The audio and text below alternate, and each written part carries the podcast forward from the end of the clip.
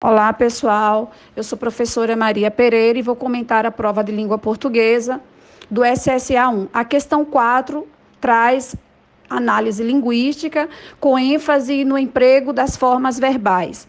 Então, ela pede que o aluno interprete a questão do, da função, ou seja, do efeito de sentido que os tempos e os modos verbais estabelecem no contexto de uso, neste caso, no artigo de opinião. Nessa quarta questão, é, o gabarito é a letra A, né, onde traz o efeito de sentido que os tempos verbais estabelecem.